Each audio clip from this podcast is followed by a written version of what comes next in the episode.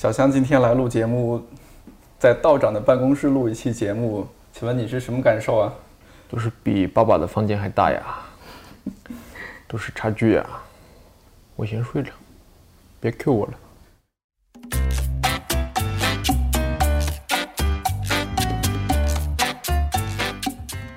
一百个职业告白，我是颠颠。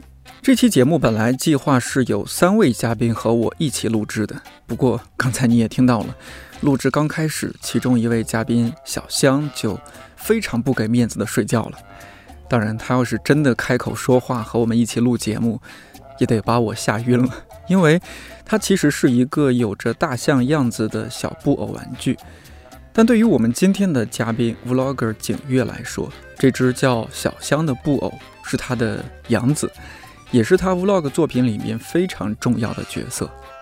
有没有注意到我刚刚那个英文单词的发音？我再来一遍啊，vlogger，注意，一定要上排的牙齿轻轻地咬到下嘴唇发音。v v vlogger。我我之所以这么确定这个单词的发音，是因为景月老师是这么教的，有问题找他。看微博上越来越多人开始做 vlog，就挺好的。呃，然后但有一个是应该这个词应该读 vlog 吧，而不读 vlog。有些人可能会说 vlog 也是种读法，但我觉得你如果不想把 vlog 读成 blog 的话，那么也应该读 vlog 吧。如果你常玩手机，不好意思，这句话我重新说一遍，毕竟有几个人不常玩手机呢？常玩手机的你。一定会注意到，这一两年越来越多的人在谈论 vlog，制作 vlog，成为一名 vlogger。而你或许也有意无意的看到过一些 vlog，也知道几个知名的 vlogger，比如竹子、十里芬、手工梗、毕导，以及我们这期的嘉宾景月。说实话，我对 vlog 这个领域了解很少，知道景月还是因为去年同时买了一只同款小香。为了录节目的时候不露怯，我找了和我们这个选题非常对口的看理想视频部同事何叶和景月一起聊了聊关于 vlogger 这个职业。哎，何叶，你是什么？从什么时候开始关注？就他是你粉丝吗？谢 谢谢谢。你是粉丝这么淡定，为什么？不应该是景月吗？对，从什么时候并没有从桌子那边爬过来这么前。对，这个私生饭。对，什从什么时候开始关注景月的？你是？最早其实是从别的那些 vlogger 的视频里面，然后 看到的景月，对对对，这也其实挺奇怪的，就也不是从他的，比如说早期的那些 vlog，也不是从他年度的那个二零一七的那个 vlog 总结 vlog 里面就关注到他，其实是从 对别的 vlogger 去，就是好像是应该是也是一个活动遇到了，然后我就发现，哎，我说。这个男生还挺有意思的感觉，然后这个男生还挺帅。对，然后我觉得这名字也很好听啊，是吧？景月嘛，就觉得哎，呃，挺有意思的吧。反正就是，然后我就去看了一下他的视频，然后整个看起来之后，我就发现真的是一个怎么说呢，就是很很热爱生活的一个人。嗯，对。其实咱们说回来，就是 vlogger 这个领域，包括说现在传媒领域，其实很多人都在跨界，他本身是。比如说学的完全是不相关的专业，之前做的完全是不相关的事情，后来就可能通过一个契机或者自己一些想法，他就进入这个这个行业。就你这个情况还更特殊一些，就是你本来本科是一个理工科学生，对，后来不知道怎么就去学了哲学，然后来进入了相当于是喜剧领域，对。对，到现在又成为一个哇这个级别的 vlogger，我我就特别想想问一下，这几年经历了什么呀？对，总的看来，就现在你回头看来还是蛮跳脱的。当时的时候，你在跳脱的时候，你是觉得我可能做出这一个选择之后，就可能就不再变了。哦，我经历了什么？我可能只经历了一件事情，就是选不断选择自己喜欢干且能干的事情。呃，在我这边，喜欢干这个事情和能干这个事情是高度统一的。一旦这个东西我不喜欢的话，我很难说服自己，尤其是一直今后一直从事这件事情。所以也就是这个，我不知道这是个优优点还是缺点吧。嗯，总之是这个这个特性，让我不断的反思自己是不是需要继续从事手上这个事情了，要不要把它放弃掉还是怎样？甚至可以说我这一路上是个是个放弃的过程。但放弃并不是一个贬义词了。对对，放弃的每一次，你还是从中学到了很多东西。我从每一个阶段，甚至从理理工科那个阶段，也是学到了很多东西的。就是你学理工科是学哪哪一类？什么机械、土木之类的？我学的是那个电子信息工程，是一个很理工科的理工科，偏信息学院这种。我是会在插面包板，会在调 调节示波器，干这些事情。就你们实习期间可能也是就是做做什么？比如说大学会有实习？我没有实呃，我实习的时候已经转到哲学系去了。我只是在大二那阵儿的时候，我的调节很快的。我比如说电子信息工程，我可能只学了大半年，一年吧，大半年。对。我也就是很很快的意识到，说自己可能不适合干这个事情，可能需要再再转一次专业了那种。最后转到哲学系去，很还是蛮庆幸的，因为哲学确实给我带来了很多东西，而且我学哲学是从本科学到，呃，学到硕士，又读了大概一年多的博士，是这样，还算是比较有坚持的一件事情。为什么会从学电子信息，然后突然转到哲学呢？因为这两个跨度太大了，实在是。当时在本科还是觉得。哎呀，自己做的事情不是自己喜欢的事情，那么就那干什么呢？多泡泡图书馆吧。然后我幸亏没有去泡网吧，是吧？多泡泡图书馆吧。然后看了很多尼采，当时，然后自以为自己很懂尼采的样子，所以想着呀，要不要就是专门学这个呀？就去哲学系去打听打听，多听了几节课，发现还还挺有意思的。呃，就转专业了。当然最后没有研究尼采，没有研究西方古典哲学了。嗯。研究最后研究的是科学哲学这个领域。那后来怎么会就是想到去进入一个喜剧喜剧这样的一个领域？就看起来好像又进行了一个特别不相干的一个跨界。其实没有跨它，没有是说这些东西它有什么相通之处？也没有太大相通之处。但是说我这个人一直在做很多事情，因为你一个人不可能你在读工科的时候你就是整天面对着插线板嘛。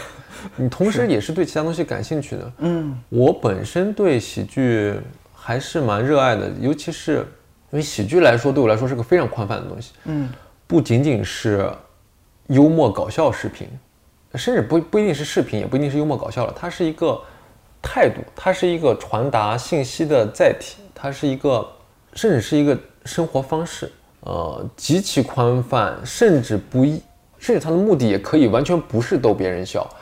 而是传达一种观点态度，所以也是一直以来的一个兴趣吧。所以最后还是觉得，哎，我看了那么多脱口秀和 stand up 专场，那么要不要自己做一下？要不自己搞一下？还是弄一弄？我们常说不是喜剧的核心是悲剧嘛？那比如说何叶，你看他的就景岳的那些 vlog 的作品啊什么，你你从里边是看到一些？对对，我觉得呃，景岳他的 vlog 最大的一个特点就是他的那种。吐槽式的哲学吧，对，就包括他是一个很容易就是在，比如说在与人交流中去找到一个很有意思的梗的这种人，对，就这一些就是会让我觉得有一种，哎，对我来说是一种发散思维，我觉得对，就是因为我们很难关注到一些某些细小的点嘛，对，当然你说是它的本质什么的，就是它的有一系列，比如说不是那种就。呃，就他那个 Not Vlog 系列，嗯嗯，就是其实是有一些他关于就是对生活啊，关于一些他自己思想的那些探索啊什么的，就是我是以作为一个观众来说，我是这种感觉，嗯，但是可能，呃，也你说我是真的从中就是理解到了什么吗？可能也真的可能不会有太多的什么，但是我有一种感觉是，他确实是可能有一点点那种。就是我们现在说丧，或者说是一种 一种悲剧的气质在里面的。对，有什么印象深刻的他的某一个作品吗？比如说最就他比较 有意思的就是他用各种东西去搅拌咖啡啊。你也是这 个？对，包括就对之前我们还说就是比如说他给小香洗澡的那个，对他模仿那个二零零一太空漫游的那个。画面嘛，那个对那个让我感觉还还挺触动的，但是我也不知道到底是哪一点触动到了我，对，就有一点让我觉得像在看姜文的电影的那种感觉，对他好像内容还是挺有意思的，但是你就觉得好像让你去要去想一些什么东西，对对，背这个你想这个作品背后是一个有哲学学习背景的人，是对，其实我还挺那个好奇的，就是说哲学是对你的就是这个创作是不是有什么影响？哲学对我的创作还是有一些，就是我的我的 vlog，或者是如果能说上是作品的话，是反映出来一些哲学思想的。比如说，啊，我现在置顶的那个，别问我是什么是二零一八，我就是我二零一八年年度总结里那个视频里第一句话是，嗯，当时是我是在过生日，然后我再发表一些我喝喝了点酒吧，其实可能只喝了两杯，但是就借那个酒劲儿，酒量也不大，就是发表一些感慨啊。我说二十八年前的今天，在任何人都没有经过我同意的情况下，我降生到了这个世界。那么，但现在来看的话，其实这个世界比我想的要好那么一点。前半句可能还是体现了一点存在主义，就是你是被抛入到这个世界来的，对，你是被。你是被动的，你是被动的，你你你承担这一系列生活之后的责任，就是所以说，在这种情况下，你是为什么要肩负起这些责任呢？如果不是通过你自己选择的话，呃啊，所以有点存在主义了。所以这些所谓的哲理吧、哲思，还是我自己通过嗯很多经历到的事情，或者是生活里面的事情所提炼出来的。嗯，所以我的哲学学习和创作互相影响可能没有那么大。你这是二零一七年入行吧，算是，差不多。当时是什么样的一个机缘，然后让你进入这个领域？因为这个领域好像在国内火起来也没几年，也就两年左右的事情。对这个领域，嗯，我又我又说不要不要脸的话了。这个领域火起来的时间，就是我入行之后慢慢，就是它是跟，我不是说我带动任何东西啊，我没有说这句话，没有。但是呢，时间上来说，基本是同步的。当时我正值我那个什么。博士辍学了一段时间，然后我博士辍学来北京，那个做脱口秀的编剧。然后你做脱口秀嘛，你要写很多，除了写 stand up 以外，你要写很多短片的。然后我也写了很多短片，我自就自己觉得短片还不错，但是也确实不错。但是呢，有些短片是不适合放在那个脱口秀这个语境下的，它可能太显小了，嗯，太显窄了。我就想着要不要把自己拍出来。但是你拍短片。你需要剧组，需要投资，需要预算这些东西，我当时搞不来，所以就搁置了。呃，另外一个契机呢，是我是 YouTube 重度患者，就是我每天刷很多 YouTube 视频，嗯，所以我就想，这哎这么五花八门的视频，我但是当时我在国内社交网络上看到的视频其实很局限了。我看到的一大半的视频，当在当时的国内社交网络上是搬运视频，就是你这这些都是通过二次审美对对搬过来的，已经非常局限了。所以我是觉得国内当时的创作者比较少吧，呃，所以我觉得哎，要不要自己做一做视频呢？就这两个契机同时导致的，我说哎，要不要做 vlog？因为 vlog 是一个不需要那么多预算，你自己当自己的剧组。自己当自己短片的剧组就能完成那么一件事情。那么 vlog 当时在国外，啊，也开始被 Casey Neistat 带火了那么半年时间。对对对，所以让我知道，OK，这个东西是可以作品化的。那么我想来，要不要在国内试一试，然后把我之前的喜剧创作经历融入到这个 vlog 创作里面，搞个即兴喜剧，又简单，不需要资金。又是一个那么一个天生的记忆性喜剧的平台，所以就大概就搞起来了。我我觉得这个领域还是多少有一点点门槛，除了说你已经有比如有一些编剧的底子呀，这些这些这些是对他作品来说很重要的嘛。但另一方面，技术也是一个门槛啊。像比如说我们视频部同事，他们是自己学过一些这样的。你是技术门槛，嗯，所谓的技术门槛更视频剪辑，对，就是呃视频剪辑或者是之类的一些技术门槛，在我来看，更重要的是。思维上的就是，嗯，你是不是有剪辑思维？你一旦有剪辑思维的话，你在前中期的时候怎么拍，它是它是一个贯穿的，不是说你到最后拿一堆素材，你才在那想怎么拍，是吧？啊。然后呢，你在拍摄的时候，哎，这个要通过一个长镜头拍，怎么运镜，这些在我看来是很重要的。你当你具体用什么软件来剪辑，或者是什么？机器来拍摄，你觉得这个很简单？不重要的，不重要的。因为 vlog 就是一个平民化的一个轻量级，对轻量级的具体说来，在我来看，你 vlog 里面如果有景深的话，那个就真的没有那么真实了。说实话，你的后面是被虚化，你的人是整个凸显出来的话，就不那么对了。因为你深入到一个环境里，环境本身也是很重要的。对对对，所以反而更轻量级的东西，你只要不要把那个镜头抖到不成样子，是吧？声音还是能听清的。就符合一些基本条件，它的效果反而是更好的，更能进入式的。没错。其实我觉得更难区分的其实是到底是 vlog 和纪录片的一个区分。对对对。到就是到底什么是这 vlog 到底算不算是纪录片的一种或者怎么样？对，现在还是有很多分法，什么纪录片 vlog，还有什么非虚构影像，什么就是更更。对我是觉得记录 vlog 大多数记录自己的生活的。你如果端个相机去记录一个身边自己朋友的生活的话，那么它可能也算一个 vlog，但里面这个 vlog 里面是没有一个 vlogger 存在的，它是个互互相的一个过程。那么大多数 vlog 里面是有一个 vlogger 存在的，且这个 vlogger 是绝对的主角，他的主角甚至不是仅限于镜头前的，他是幕后的主角。哦，他整个凸显出来的那么一个人物。啊，大多数也是有自己表达的，大多数也是没有，应该百分之百的都是真诚，嗯，且有即兴内容，且是展现自己真实生活内容的这么一个视频种类吧。呃，但是它确实是没有一个严格边界跟纪录片或者什么其他非虚构影像来划分的，也不需要这么一个边界，在我看来。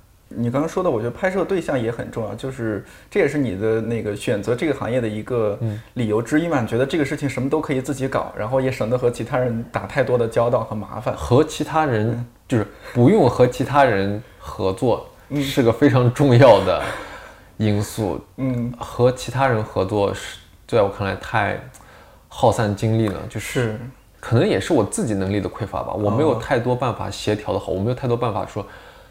把大家都都这么协调起来，自己完成一个作品，就是自己充当自己创作的独裁者，对我来说非常重要。我现在目前的视频，我从最前期，嗯，策划到到最后一步加字幕，都是我自己做的。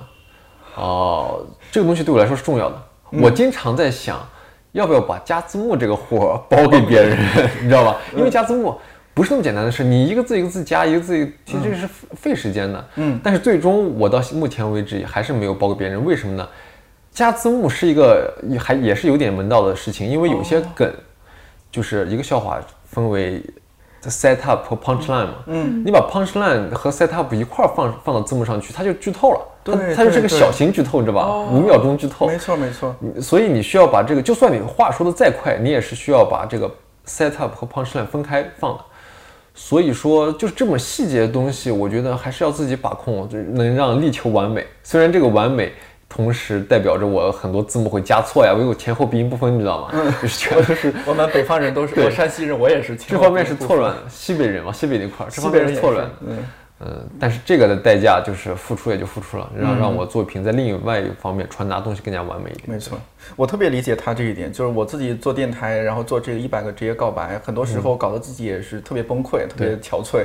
我们领导就说，你能不能把一些活儿部分细分出来的活儿分给其他人？嗯，我想来想去，我说我不可以分出去。我觉得这个，尤其是电台这么个人化的东西。你我的所有的用的音乐，我我录的时候，什么东西，什么话该留，什么话该不该留，我自己心里最清楚。我不希望另一个人去干涉。对，我觉得独裁有时候在一个偏个人化的作品里面是很重要的。对，无论是播客还是 vlog，其实都是非常。个人化的东西嘛，还是有有很多很多共通点的。对，那这一方面，荷叶他是我们视频部同事，其实很多我们片子拍摄，今天也跟着你拍，包括后期剪也是他和我们刚刚另一个同事东哥一一起来弄。嗯，你你有这种感受吗？在里面要做一个独裁者？有啊，因为而且现在问题就是我们是两个人弄嘛，对对对，所以就经常会有，就趁东哥现在不在是吧？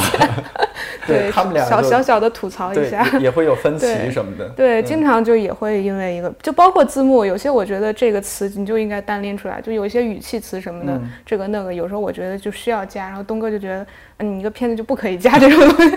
对，就是这种东西，这个很难说。对，因为都涉及到个人的一些个人审美、个人偏好对偏好这一块儿。嗯，所以景月这个在工作上这就 这方面让自己很爽，最起码不用和别人商量太多。对，爽有爽的地方，你也有最困难的地方。我我的就因为这个事情，让我的创作怎么说呢？创作一些，至少是数量上面是有上限的。我一个月只能大概做两到三个片子，嗯，这个数量是非常少的。因为是所谓的日更 vlog 和周更 vlog 都是很常规的事情。我到我这边成一个月两三个了，怎么说呢？就是往小了说哈，就是因为我很多 vlog 是商业植入。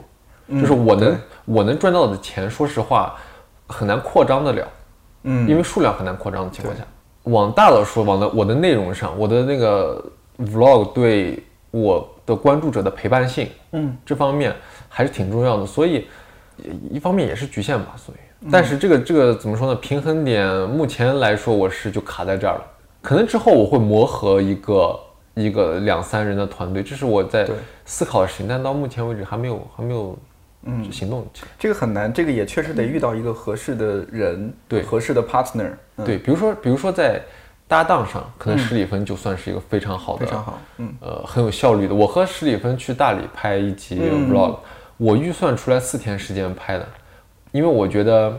呃，四天时间大概拍一个，就是就是一个很很不错的效率。了，嗯，能能能出片儿了已经，而且那个是有商业植入的、商业合作的 vlog，所以我也就是说，你得保证出一个非常好的东西，嗯，因为你有商业植入本身就算是一个挑战嘛，你怎么让它在有商业植入的情况下还有可看性，还能表现出自己的东西呢？OK，我拍我我预留了四天的时间，我和视频过去后两两天就拍的差不多了，且我发现施里芬。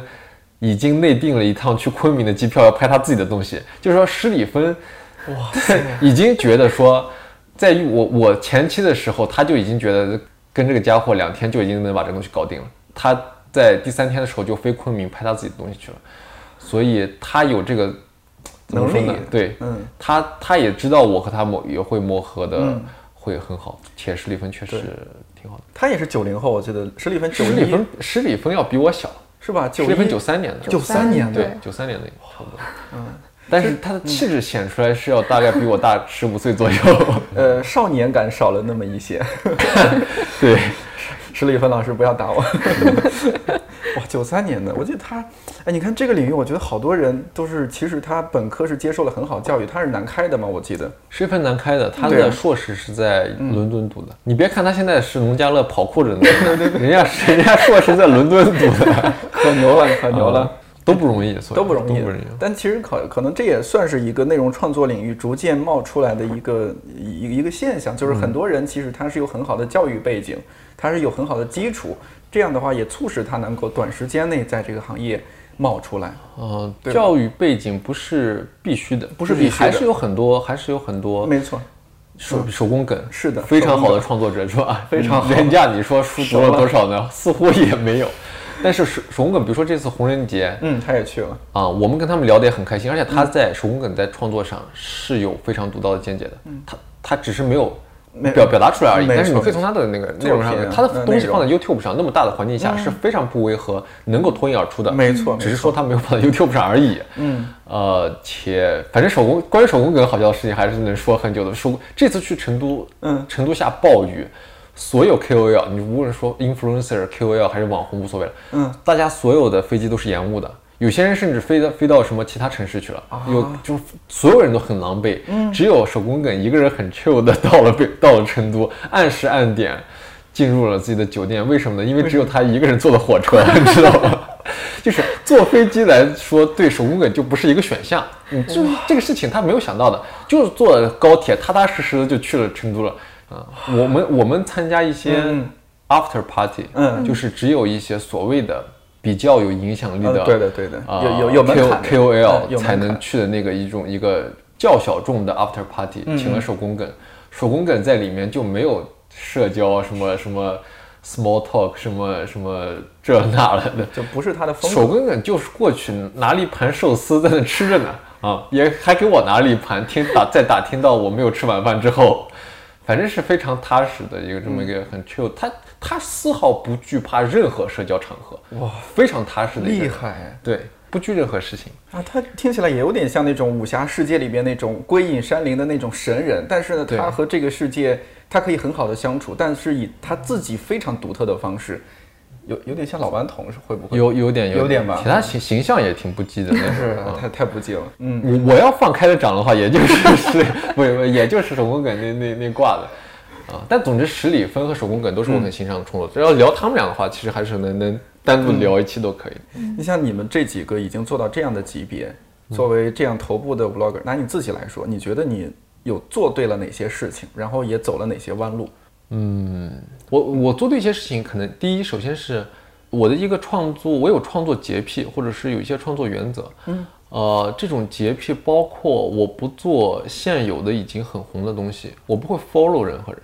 嗯，比如说我当时看 Casey，Casey 影响我比较比较深的，但是 Casey 影响我也仅限于说他让我知道了 vlog 是可以被作品化的。没错，呃，Casey 当时在以及现在在沿用的影视化 vlog，就他的风格啊，我当时是直接在第一时间被排除掉，就是我是知道我不做他那个东西。嗯啊、首先我做不来，第二是有可能在国内被瞬间超越掉，对，呃，被模仿啊，对被模仿超越到，就是国内是这样的，有很多人看你比较红了，或者看你做的东西比较走红以后，一窝蜂就在第一时间，这些公司是会包装出团队来超越你的。就是你是独裁是吧？我不用独裁，我包我五个人打你，我找我找一个长得更帅的，我找一个职业编剧，我找一个职业剪辑，我看能不能把你超越掉。这时候如果你模仿其他人的话，比如说你把你自己的视频风格限于技术流或者限于影视化风格之类的，这个是被轻松秒掉的。但是我当时选了一个即兴喜剧，更适合我，也同时更适合我今后不被不至少是不那么迅速的吧，嗯，被包装的团队超越。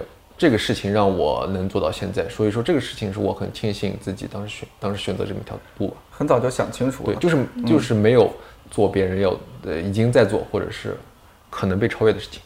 那么弯路的话，其实我想想，哦，很庆幸的事情还有一些也是刚才衍生出来的吧，比如说我洁我的创作洁癖还包括不说网络流行语，不所谓的蹭什么热点爆款啊什么的，就是什么有一些什么时事爆出来，我哎我搞一个呃小小短片跟这个时事相关的，我不太干这个事情。嗯，我对我对新闻事件什么的事件，我现在有一点就是怎么说，也不是天生反感吧，就是我还是、我的创作还是跟这些要拉开距离，我还是沉浸在我自己的这么打造一个我自己的世界上面。网络流行语的话，就是更不用说了，我在无论是在文字创作、语音创作和视频创作上都是规避它的。我天生的还是不太喜欢这些事情，因为它是像是一个捷径一样，有趣捷径一样。我我不是一个走捷径的人，且你如果走捷径的话，你永远达不了到某个层层级的。这让我来，就是捷径对我来说是有好处的，是让我认清他们之后就可以规避他们的。网络流行语在我看来是一个捷径，所以就规避掉了。你是相当于是有一种鄙视的一种心态存在吗？我觉得那些东西我好像拿去迎合别人，包括蹭热点，好像是我刻意要如何如何。没有没有鄙视，不适合我而已。嗯，有些人，你像现在的很多创作者说流行语，然后在热点情况下通过热点来创作，火了不少人呢。没错，你说这些人，这些人的作品一定不够好吗？虽然我肯我很很想说一定不够好，但是你从市场上来看，他们是有市场的，他们是呃能吸引到观众，能吸引到客户，这个这个这个能赚到钱的。嗯，所以说，各每个人是有自己的路的嘛。而且而且，相较于不是创作者的这些呃其他的人群来说的话，那么网络流行语更没必要什么树鄙视链，因为大家就大家没事干说说话，那工作那么累了，大家平常、嗯平常聊聊天什么的，你还不让人家说流行语，这不是神经病吗？嗯，是吧？你就在我在聊天的时候，我也说说了，就是这个事情完全没有必要拿出来单独说事儿的是一个事，对。其实我看的一些很多的就那些 vlogger 什么的，就我发现，就总结下来，其实他们每个人都有自己特别不一样的东西，嗯就是就觉得就是作为一个 vlogger，作为拍一个 vlog，其实最重要的就是独特性，就是比你比如说你去树一个人设，对对对，嗯去树一个人设，去怎么样就是 follow 一些事情，其实这些都是最重要的一个事情，就是嗯独特性，你才能让大家不断去跟住你、关注你，去跟着你去走，这样。对，就是我当时我有时候演讲，我就会说提出一个提出个概念叫内核。什么叫内核呢？是大家所有人在拍 vlog 或者在所谓的教大家拍 vlog，很多人会教大家拍 vlog，我不知道为什么，就是说赚钱。呃对，有可能吧。但是很多人是因为没有办没有东西拍而已。嗯，比如说他拍了五期五期 vlog，其中就包含了一期问答，就是大家问我问题那种，我来回答。呃，还包括了一个我在用什么器材，器材教学，还然后还录了一期我为什么要拍 vlog，然后包括了一期，呃，那个那个还包括了一期。大家都来拍 vlog，我来教大家怎么拍 vlog。就是说，这五期里面，你除了 vlog 以外，你什么都录了。呃，我不太爱干这种事情，因为怎么说呢，这些来就是太好为人师了，且呃录 vlog 的东西本身很私人化的，嗯你你教别人，而且器材又有什么可教的呢？这些东西都对我来说都是挺扯淡的。嗯所有教别人做 vlog 或者探讨 vlog，大家都会探讨呃标签、剧情、角色，对，呃风格，就探讨的最 general 的也是风格了，就是说你要是影视化风格还是综艺风格还是什么风格。但在我看来，要比风格更 general 的是内核，就是说你是在拿你的 vlog 干什么？你是在分享你的生活，以以分享为内核，还是以喜剧为内核，还是以励志为内核？嗯，呃，因为大多数人不探讨内核的原因是，默认了所有 vlog 的内核都是分享，因为大家不探讨。因为大家觉得哦，我做 vlog 肯定是分享自己生活啊，肯定是教大家做做饭啊，或者是教大家说我这周也不是教吧，就是分享一下我这周用过的五个很好的东西。这个听起来很 B 站。对，就是说我最近用的什么器材很好，嗯，完全是百分之百分享型的。但是由于我的生活没有任何东西可分享，且分享已经过剩了，这是个分享是的过剩的时代，在我看来，嗯，呃，所以我将这个内核替换掉了，我替换成即兴喜剧。然后你观察一下。现在的很多头部 vlogger，包括马莎莎、竹子，嗯，呃，王小光、史里芬，内核都不是分享，大家都把内核替换掉了。你看不到马莎莎、呃，史里芬或者是飞猪，他们突然拿出一个东西说：“喂，我这周用的什么什么，看不到。”嗯，所以说可能是就分享是个不错的内核，但是你要思考思考自己的内核是不是适合分享。你看这个塔上的斑驳感。和云的斑驳感，包括树、植物倒影在塔上的斑驳感，相衬的非常好啊！对，再拍一下，就像那个云流到塔上了一样。石老师在拥抱大自然是吧？对，拥抱了大自然局部，是大自然里最适合我拥抱的尺寸，刚好被我发现了。哦，这个天气。You made a plaything out 这场日光雨让所有的本来完美的事情更完美了。景岳在今年八月份的微博红人节上获得了二零一九年度 Vlogger 这个，在他看来还是挺有分量的奖。同时获奖的也有竹子和史里芬这两位我们之前提到过的 Vlogger。根据这次红人节上公布的数据，在二零一九年上半年。光是明星这一块儿，就有八百多位明星发布了三千多条 Vlog，播放量近三十亿，互动量突破了五百万，其中生活分享类占了近一半的比例。我之前对 Vlog 的理解就是它的字面含义：Video Blog，视频日志或者说是视频流水账，拍一些素材拼在一起，铺点音乐就可以了，有点让我想起很多年前的电子相册。不过听景月聊，我意识到，当 vlog 作品化的时候，这个门槛其实并不低。从用什么设备到拍摄什么素材，再到怎样剪辑、用什么音乐，都有门槛。对你自己的话，就你刚刚说到创作洁癖啊什么的，呃，我在想，比如说可不可以把它分成几个要素？比如说你的画面。呃，那除了你说内核的东西啊，我们说这些表象的一些东西，包括你的音乐是很多人很喜欢的，觉得你的音乐的情绪啊，搭配画面啊，各种的，其实这个挺个人化的。我我想问的问题就是说，你是怎么去挑选这些音乐？哦，音乐风格这个音乐还是蛮重要的，它是涉及一个审美的问题，其实是包括你对这个世界、你对画面的一种感触的一个问题。对，就是在音乐方面吧，有一个事情是比较影响我比较深的，是我爱我家。哎，你可以注意一下我爱我家。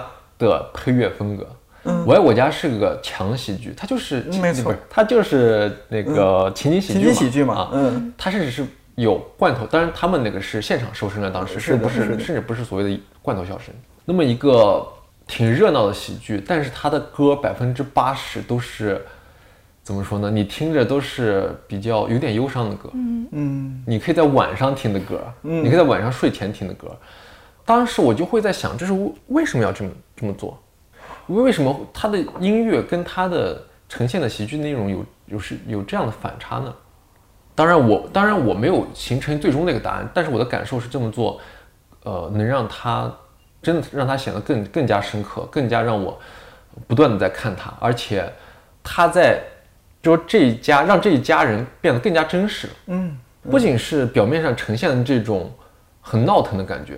当那个音乐垫出来，当那个他们家人呃在怎么说呢，在生活的时候，因为他们很多拍的所谓的 MV 是他们一家人生活，或者说他们拍了一些他们家人之前的一些长像前传一样的东西，是嗯，让我看来这个东西是更有深度、更深刻，且我更想了解他们家每每个人的这种所以说音乐对我来说的重要性以及音乐的反差感，呃，让我觉得还蛮重要的。所以在我的 vlog 里面，你可以听到交响乐的，听到说是呃怎么说呢，不欢快的音乐的，且是有点悲的爵士乐。是的，因为我我是有那个音乐曲库的嘛，所以我购买了版权的一个音乐库，里面有非常多的音乐，且他们是帮你分好类的，里面是专门有一个 vlog 分类的。你在一点 vlog 里面就有所有适合 vlog 音乐，就是在国外的那个网站上，嗯，你听一下，所有都是欢快的，所有都是跳脱的，所有都是一个，它都是针对那种旅行不同的场景切换，美丽的夕阳拍啊什么的，以及或者已经有一个呃美少女在蹦蹦跳跳的 化完妆起床在跟你说事儿的感觉，已经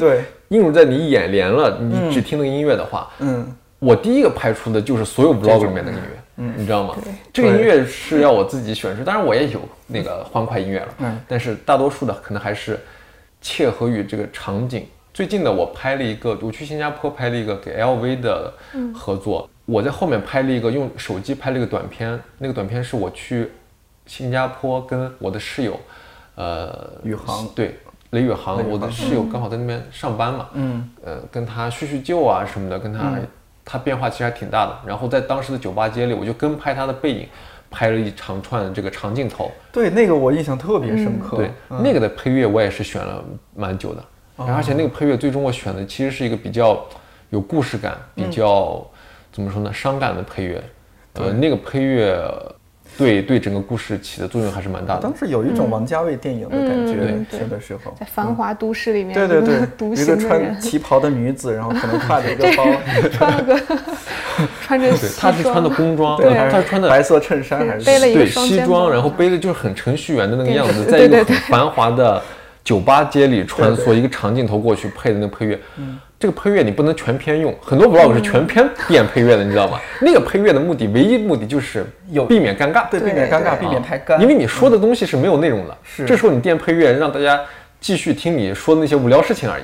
但是配乐不能是这么做的。配乐是来凸显你的剧情的，是升华你整个东西的。所以我觉得音乐是不亚于那个，当然从你的视频角度来说，不亚于那个画面的一个存在，它是非常重要的一个因素，而不是一个配角。我我之所以对我之所以从编剧从文字创作到我之前也做过直播，到这个语音创作之后再到视频创作，就是视频是个多维的东西。对，它它每一个维度都是。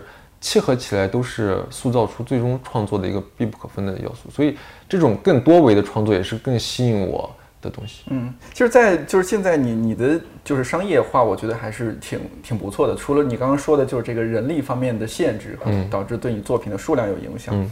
在商业化的过程中，就是这个事情就涉涉及一个，一个是前期沟通，嗯，那包括说你。呃，拍摄思路等等的，就你在这个过程中有没有一些什么经验，或者说有些什么样的故事可以我们分享一下？前期故事就比较多，是吗？就为什么呢？因为我身为一个国内 vlog 这个东西的，就是说大概是首批吧，嗯，出来的人，那么也是首批将它商业化的人，嗯，这个时候你在推一个 vlog 这个概念的时候，嗯，客户是知道 vlog 这个词的，是。他知道这东西火，嗯，他知道你火，但但你就仅此而已了，你知道吗？你能给他带给带来什么？他不知道 vlog 真正是什么东西，他就说景月，我给你已经写了一个剧本了，脚本我已经写好了，你拍个 vlog 吧，就会说出这么莫名其妙的话，你知道吗？是是，就是这些笑点都已经给你给你，已经就你照这个说吧，照这个拍就得了，然后你就会给他解释说，vlog 东西就是怎么说呢？By definition，根据定义讲，它就是不需要脚本的。然后，然后客户没有见过这种东西。对，客户说，如果没有脚本的话，或者说这个脚本不仅是我不写，客户不写，甚至你也不写。对，这种情况下，你还你还在那儿，对，怎么跟客户最后做出一个东西？你怎么保证说你最后东西是我们想要的？这是不可想象。主要是什么？那你让我写拿拿什么样的 PPT 给老板看？对呀，我拿啥东西？对，你给我大纲都没有，这东西 这个东西完全就是他把这个整个产业给。给颠覆了，对，是的，在某种程度上颠覆，没错。嗯，所以说你就要跟大家解释说，真的是没有脚本的，且你真的需要信任我。我现在说不上为什么，但你需要信任我，你知道吗？嗯，也是这个东西吧？怎么说呢？逐渐你做出好的东西来，逐渐做出好的自己的作品以及商业作品来，你不断的给别人展示说，哎，你以前怎么怎么样，也是一个归纳的过程，让别人逐渐信赖你的过程。嗯。其实吧，就是到现在也没有说是每一个客户都会信任我那肯定了啊，所以说当时还还是还是蛮难的，就争取到信任，争取到让大家了解什么是 vlog 这东西，呃，还还是比较困难。所以说 vlog 其实没有那么好商业化，就是 vlog 的东西并不很直觉的商业化。所以现在说哦，vlog 好像是风口，大家都在做 vlog，然后 vlog 是不是赚钱？你问这个问题都是扯淡问题。vlog 是不是赚钱？但它不应该赚钱的。你拍自己的家庭录像为什么会赚钱？你就像是在九十年代初，你家有一台，那你通过一百万种方法赚钱，你也想不到说拍你家儿子赚钱嘛，对不对？对对对对，你你是反直觉的，嗯。但是说在现在呢，在国内呢，我们第一批这个 vlogger 搞的就是作品化 vlog。搞就不是私人化 vlog，是。然后呃，我们第第一批呢，就是说也是赚点钱的，所以搞的这个 vlog 的东西理应赚钱而已，其实这是不对的，其实这是一个误区。嗯，目前客户啊什么，只要给我强塞剧本什么，我肯定是不接。这个东西就是就是他不能干涉我的我的内容创作。那比如说你出去就工作了，比如说一个案子，它是在欧洲，它是在什么其他的一些一些国家或者地区，嗯，出去的时候你也是没有助手是吧？就只有你和 partner。呃，助理有时候我会招助理，因为看到你有招现场助理，招现场助理，为什么呢？有时候这个你到国外很多东西是不可控的，是啊。比如说我要有我有次拍跑鞋的推广啊，推广 vlog，嗯，我要在海德公园，伦敦海德公园录这么一个跑步的场景，嗯嗯，呃，我拿我手持 GoPro，但是我当时的大相机会放在板凳上，我有点担心我跑步的时候，我之前是约的我的那个伦敦伦敦的室友。嗯，认识人帮我看看着这些包，但是我的时间给提前了，我叫我室友叫不醒，然后我就在伦敦当地的六点钟左右，大概我发了条微博说，对对对，有没有人过来当我当 呃，就是当我助理之类的，就这种突发事件很多。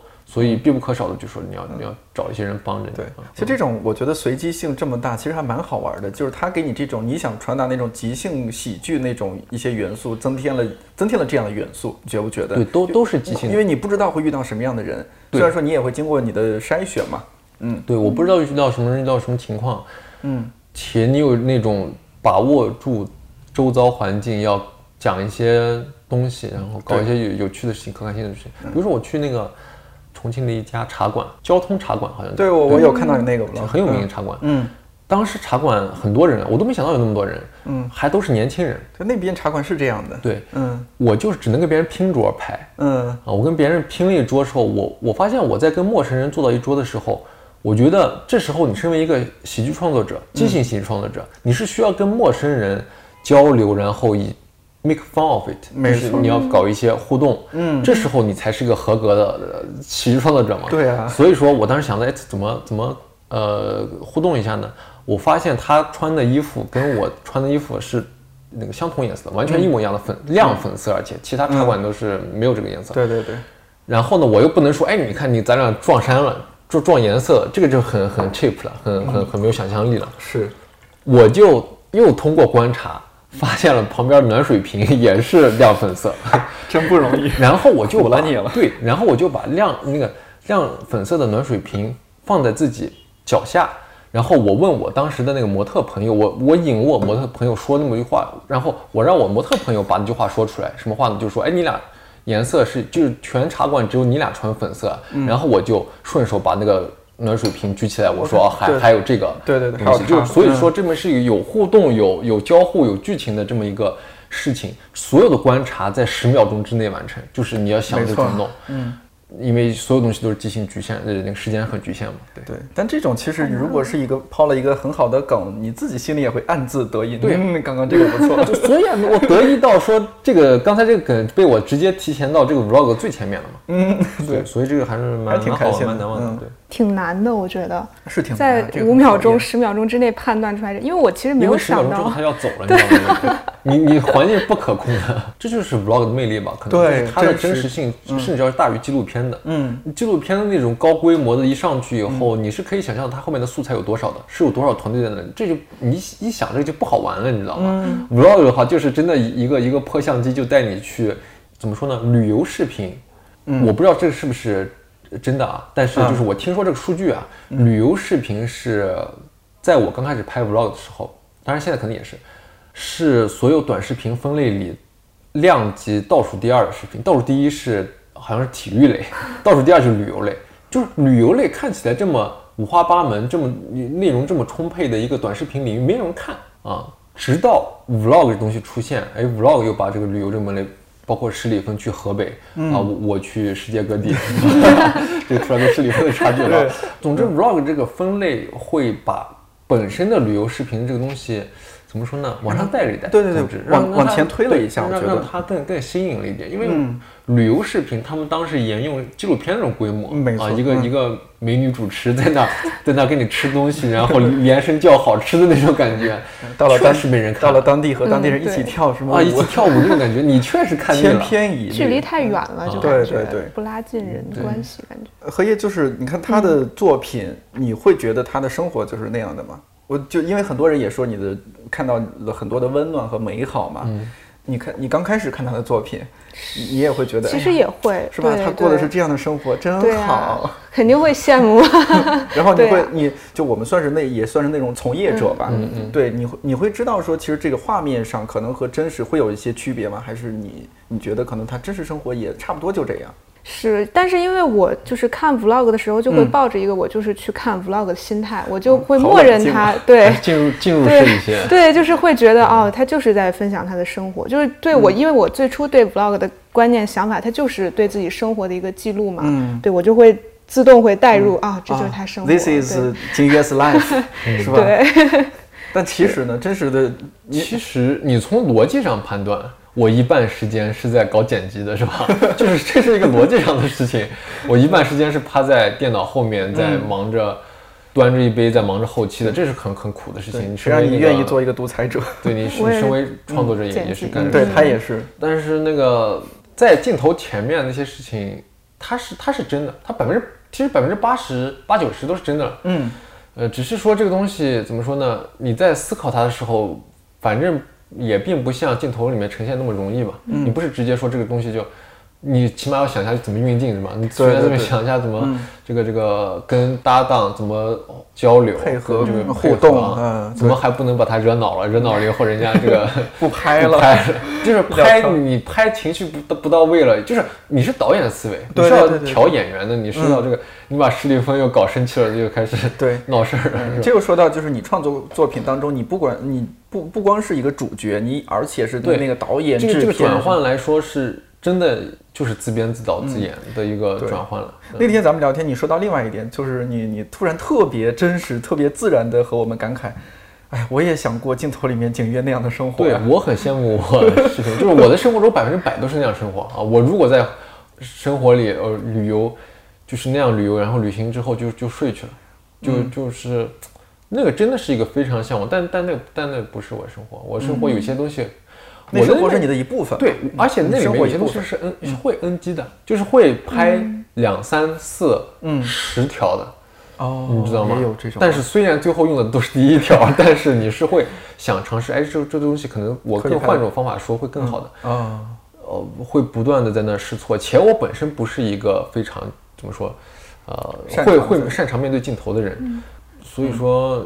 且你为了要达到一种效果的话，你会不断的重复一些事情。嗯，作为一个视频内容创作者，我觉得这样是很正常的。所以也就是这件事情让我当时想开辟所谓的 Not Vlog 这个系列嘛。我把一些哎好笑的花絮啊什么都放到 Not Vlog。Vlog 本身怎么能有花絮呢？是懂我意思吗？但是我的 Vlog 是有花絮的。这个事情也就恰恰也反而说明说，哎，我的 Vlog 可能里面是有一些呃百分之二十的。重复的成分、演的成分或这些成分在里面，对，因为它还是得有还是还是作品，对对，作品，你还是做的还是一个作品。对我刚刚侧更加的侧重点就是说，你除了你在镜头里面那样的生活，它当然是你的真实生活，那是你工作态的生活嘛。那你更生活化的一个生活一面是重复性生活，就是重复性非常高的生活。因为我的职业对我的要求吧是。高新鲜度，对对对对对，去不同的地方说不同的话，我旁边走着不同的人，嗯，接触不同的环境，这种东西对我来说累，很累，但是当然也很刺激，但是非常消耗体能。我需要的休息核心就是重复感，我会呃玩同样的游戏，电子游戏，坐在同样的地方，吃同样的饭，你知道吗？吃同 点同样的外卖。这个事情是变态的事情。不，我我特别理解，就是那那些不变的东西，那些旧的东西是能够给你一种安全感和放松感的，因为你完全熟悉。对那些不熟悉的那些新的东西，包括你今天来到来看理想，来道长办公室去录这样一期节目，对你来说其实是比较新的东西。对，其实是会消耗你的精力，因为你要去适应这个环境，你要适应在你面前的这两个人。聊聊天还好，就是聊聊还好，但是我要是出国，就是你要创作，就是你要即兴的设出国，你没有人给你设置行程啊，你自己所有行程，呃，是自己规划。旁边这个人是你是是要跟你搭档形成个短片，且你身且有个甲方在随时跟你对进度，且这个甲方需求在随时跟你变着呢，在那儿，就说。是，哎呦，我算了，我不吐槽甲方，这个吐槽首第一个没完，第二个得罪人，我这个差点就脱口而出得罪得罪一系列甲方了。总之就是有有些甲方跟你说，哎，本身需要白天拍，现在改了，改成晚上了啊，以后要需要，就他就我当然是没有脚本的，但他大方向的有时候都会都会变。嗯，那好这个事情就是你要你怎么说呢？你是那个什么的，是挺心累的，我能理解那种感觉。但但我说句甲方好话，很少有人说甲方好话的，但是。肯定也有我我我身为一个很懒的人，嗯，有时候甲方会 push 我说，哎，你你再拍什么更多的东西，我我百分之二十的很好的东西是甲方 push 出来的，哦，就是这个这个商业化的东西是互相促进的。举个例子啊，如果没有 Discovery 那个那次合作的话，我就不会去大理跟施里芬做出那么好的东西来。那那那个所谓的那个那个 vlog 叫什么？关于大理的四个章节，是我最喜欢的 vlog 之一。你就是说，哎，没你想想，没有它的话，你也去不了。嗯，就不同的品牌或者不同品牌，它提的不同的需求，也会推动你在这个领域你的设计手法上或者拍摄对他他他路上说一些大致需求，他不会说情节，他说，嗯，哎，你去呃大自然里，你去晚上的酒吧里，或者是或者更好玩的一些，我带你去看海龟产卵，这个东西你自己去不了的。那是亚亚洲航空，对亚航吗？他他们他们是可以安排你直接像去人与自然里面看海龟产卵的那个东西，不是真的不是不是你自己想出来的，就是你策划自己去旅游那个东西是你根本了解不到的范围之外的东西了。对，当当时还蛮有趣的，就是我我在想，哎说看海龟产卵，你怎么样拍到很好，且你跟这个人与自然有有或者动物星球有区别？嗯，我我当时就是我不知道你看了没有，我当时就是。拍摄的时候，我发现大家都不能说话。我小声说了几句话，我发现那个音借借很难录进去。我即兴的能力也没有那么强。我在看海龟产卵的时候，我开玩笑，我也不可能那个，我把旁边人逗笑了也不太好的那个海龟，人家不产卵又怪我头上。所以我就当时只拍了空镜，我回头配的音，我配的是很小声的音，我就说哎海龟要产卵之类的那种。然后呢，我又突然将。高声说：“哎，我为什么我明明在配音，我为什么还要那么小声？”然后又开始大声的开玩笑。哎，这个就很有喜剧效果，就就搞了一个很喜剧的东西。然后那集我也很习惯，那集也是呃商业合作，所以商业合作对我来说不是一个累赘，不是一个非常呃利于我创造的东西。嗯，需要再倒点水。谢谢。我说话说实在太多了，所以说润着润着。那作为一个内容创作者，你的灵感是从哪里来？我的灵感就是想事儿，就是。想着想着，顿悟了呢，在那。对，就是，而就是我很爱洗澡，你知道吗？我我爱洗澡，就是，呃，喜欢到说 一天洗几次，还是一我有时候可能就一天洗两次澡，我没有必要洗第二次澡，因为我我有时候可能门门都没有出，但是我洗澡就是为了为了想事儿，就是那个我已经杜绝手机，就是我没有办法拿拿手机出来那个那个杀时间的时候，且那个水流声是让我能够。想出很多东西来的，但你说具体这些东西是哪里想出来的，我是真的也不知道。就是他可能一瞬间就呃突然进入你的大脑，就就那样，就就想出来的。比如说很多东西我都是我洗澡时候想出来的。我我在上海拍拿手机瞎拍了几个所谓的音乐场景，我拍那个公园老头儿，嗯，搞那很很奇怪的乐器的，拉一个二胡一样乐器，我拍那个看到，呃，我拍那个摇滚乐现场拍。电子音乐那种夜店的现场，我拍完之后，把这把这几个现场的那个音频给转换掉了，然后出现那种非常有违和感，还挺好笑的效果。这个事情就是我其实早想出来的，我不知道为啥。有请对比嘛？我记得你是把那个摇滚现场和老头在那儿拉哈拉，哇，所有现场都那个都调换掉了。也有可能是，呃，我我本身会看非常多的很很无聊的信和所谓的很无聊的信息，我会看什么？看什么？日日本剑道。出海海选那些老老头砍竹席，拿拿那个刀不是刀，这种东西给我带来冲击感，我我说不上来它能最终能影响我什么东西，但是我觉得哈，就是我的一些所谓的灵感肯定都是有来源的嘛，就来源于这些很很无聊、很 random 的东西。你有没有想过，就是因为它这些互联网产品，它都是有周期的嘛，包括这些风口，为什么叫风口？因为风会过去的嘛。对。你有没有想过，那有一天突然这个领域没那么火了，没有那么多金主，没有那么多商业来找你了，怎么办？对，就是都是会过气的。对啊，而且如果行业过气，我才过气的话，已经是乐观想象了。就很可能行业没过气，我就过气了，这是更有可能的事情。嗯，但是呢，怎么说呢？就跟我入行的时候，我没有我没有以红为目标一样，我现在。所谓的什么脱圈，什么什么走出舒适舒适圈，我也没有以过防止过气为目的来干这些事情。嗯，我说实话，我终究做的就是自己喜欢的事情。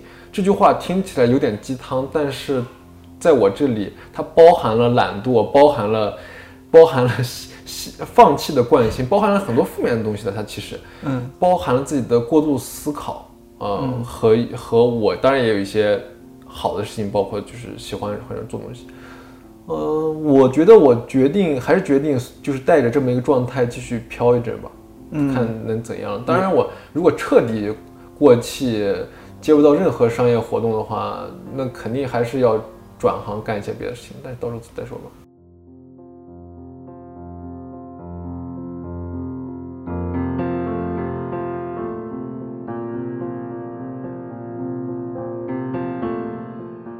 在国内媒体的报道中，二零一六年是直播元年，二零一七年是短视频元年，二零一八年是 Vlog 元年。今年已经过去了一半，有一种说法是二零一九年是播客元年。看起来我们似乎拥有了越来越多的表达方式。聊天的时候，我问景月，他觉得我们如今需要更多表达，还是更克制的表达？他的回答是需要更多表达，而荷叶也赞同这一点。虽然我们如今看似拥有那么多种方式去表达自己，可这种表达依然是受限的，或者被诱导、被误导的。而同时，由于信息的不对称，意味着我们接收到的信息也可能是狭隘的。Vlogger 这个行业的存在，似乎让我们对自己以外的人，以及对这个世界的认识和思考，又拓宽了那么一点点。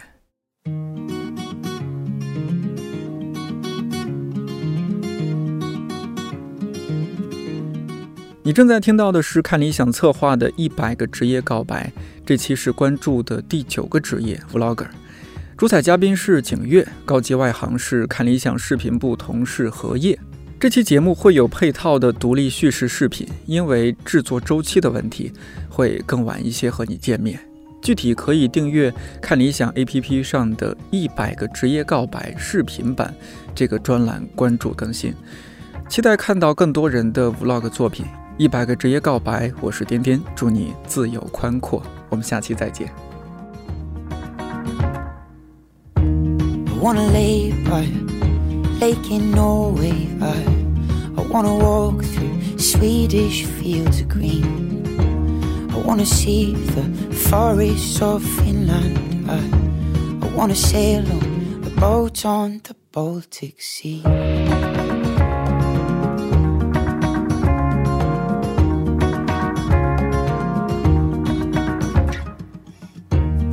Wanna feel the Russian winter. I, I wanna go to my Polish grandmother's home. I wanna see Hungarian lanterns. I, I wanna walk on the road that leads to Rome.